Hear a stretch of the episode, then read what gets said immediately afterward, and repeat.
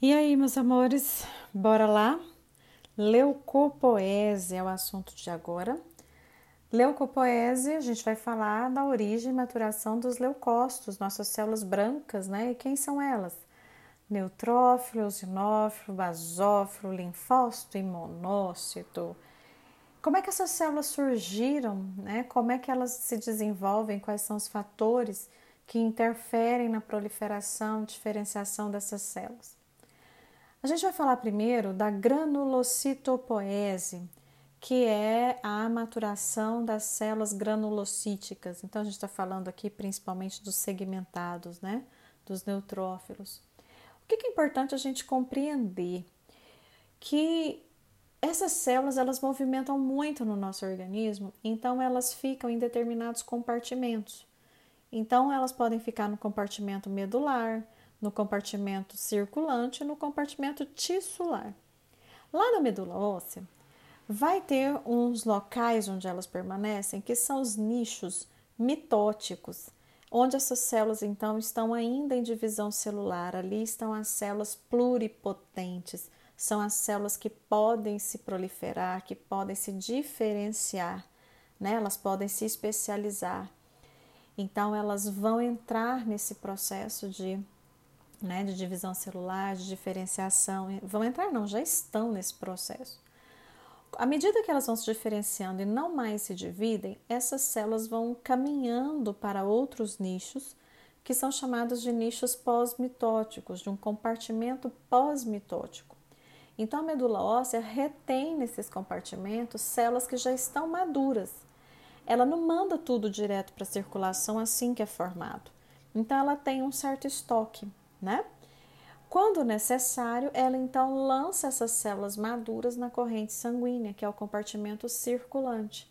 Então a gente tem essas células maduras na circulação, mas tem algo interessante.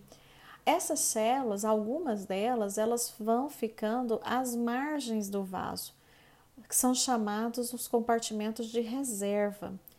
É algo tão interessante que, por exemplo, se uma criança, né, ela chega no laboratório para fazer um exame, ela não tem noção do que vai acontecer com ela e de repente ela vê aquele tanto de gente de branco, uma agulha na frente dela com uma seringa. Ela começa a fazer o quê? Chorar, ficar nervosa, ela esperneia, ela luta contra aquilo. A adrenalina baixou ali naquela criança, né? Ela tá pura adrenalina. E eu brinco que a adrenalina é como se estivesse dando um choque ali no vaso sanguíneo e as células que estavam encostadas na margem desse vaso vão para o centro do vaso, vão para a luz do fluxo sanguíneo. E aí a gente colhe o sangue dessa criança e quando chega lá na hematologia fala assim: nossa, mas tem neutrófilo demais esse menino. Mas é só neutrófilo, sabe? Não tem, não tem mais nada de alteração. Não apareceu célula jovem para falar que era uma infecção. Foi simplesmente porque as células marginais foram para a luz do vaso. Então, é importante a gente conhecer essa informação. E sem contar que essas células elas têm capacidade de migrar para o tecido, né? Então, se tem um processo infeccioso lá no tecido, existem as citocinas que chamam essas células, que promovem a quimiotaxia e elas então fazem diapedese e entram para o tecido.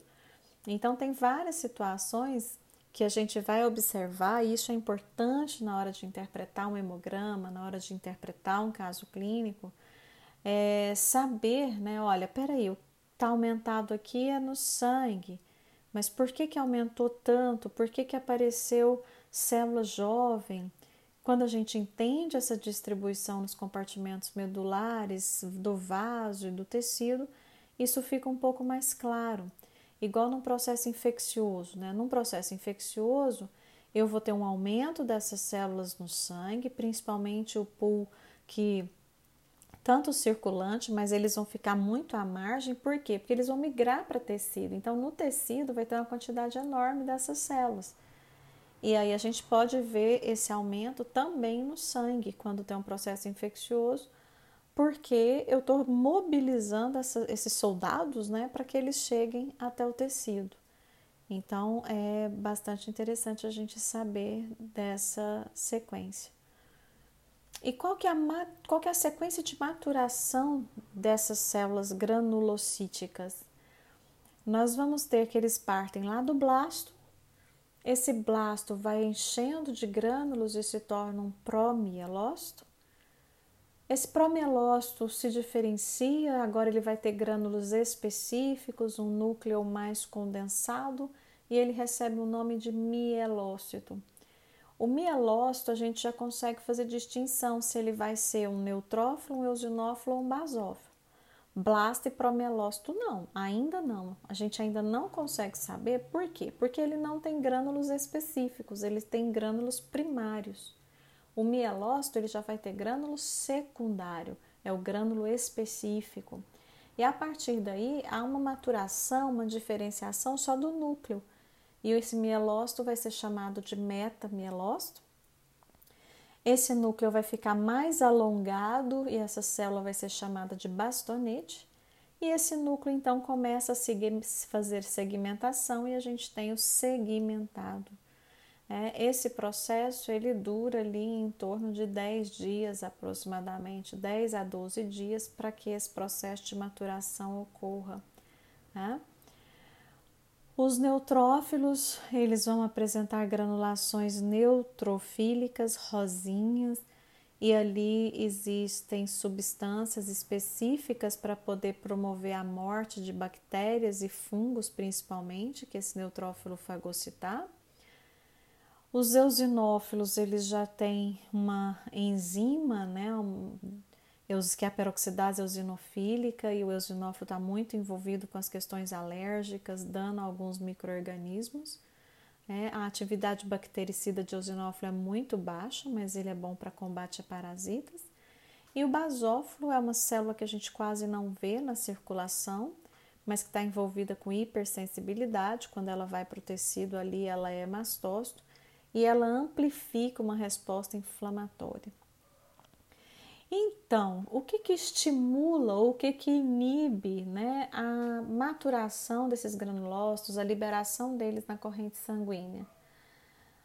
Nada mais, nada menos do que a necessidade. Então, se houver infecção, se houver inflamação, tem necessidade dessas células, então a gente tem a presença delas ou aumentada né, nos tecidos, ou então vou ter mais ou menos dessas células, dependendo da situação. E no caso de linfócitos, nós temos os linfoblastos, prolinfócitos e linfócitos maduros na corrente sanguínea, podendo ter aquela célula produtora de anticorpo que é o plasmócito e a sequência de maturação é, essa maturação ela se deve também ao estímulo de citocinas de acordo com a necessidade. Ok? É isso. Um abraço.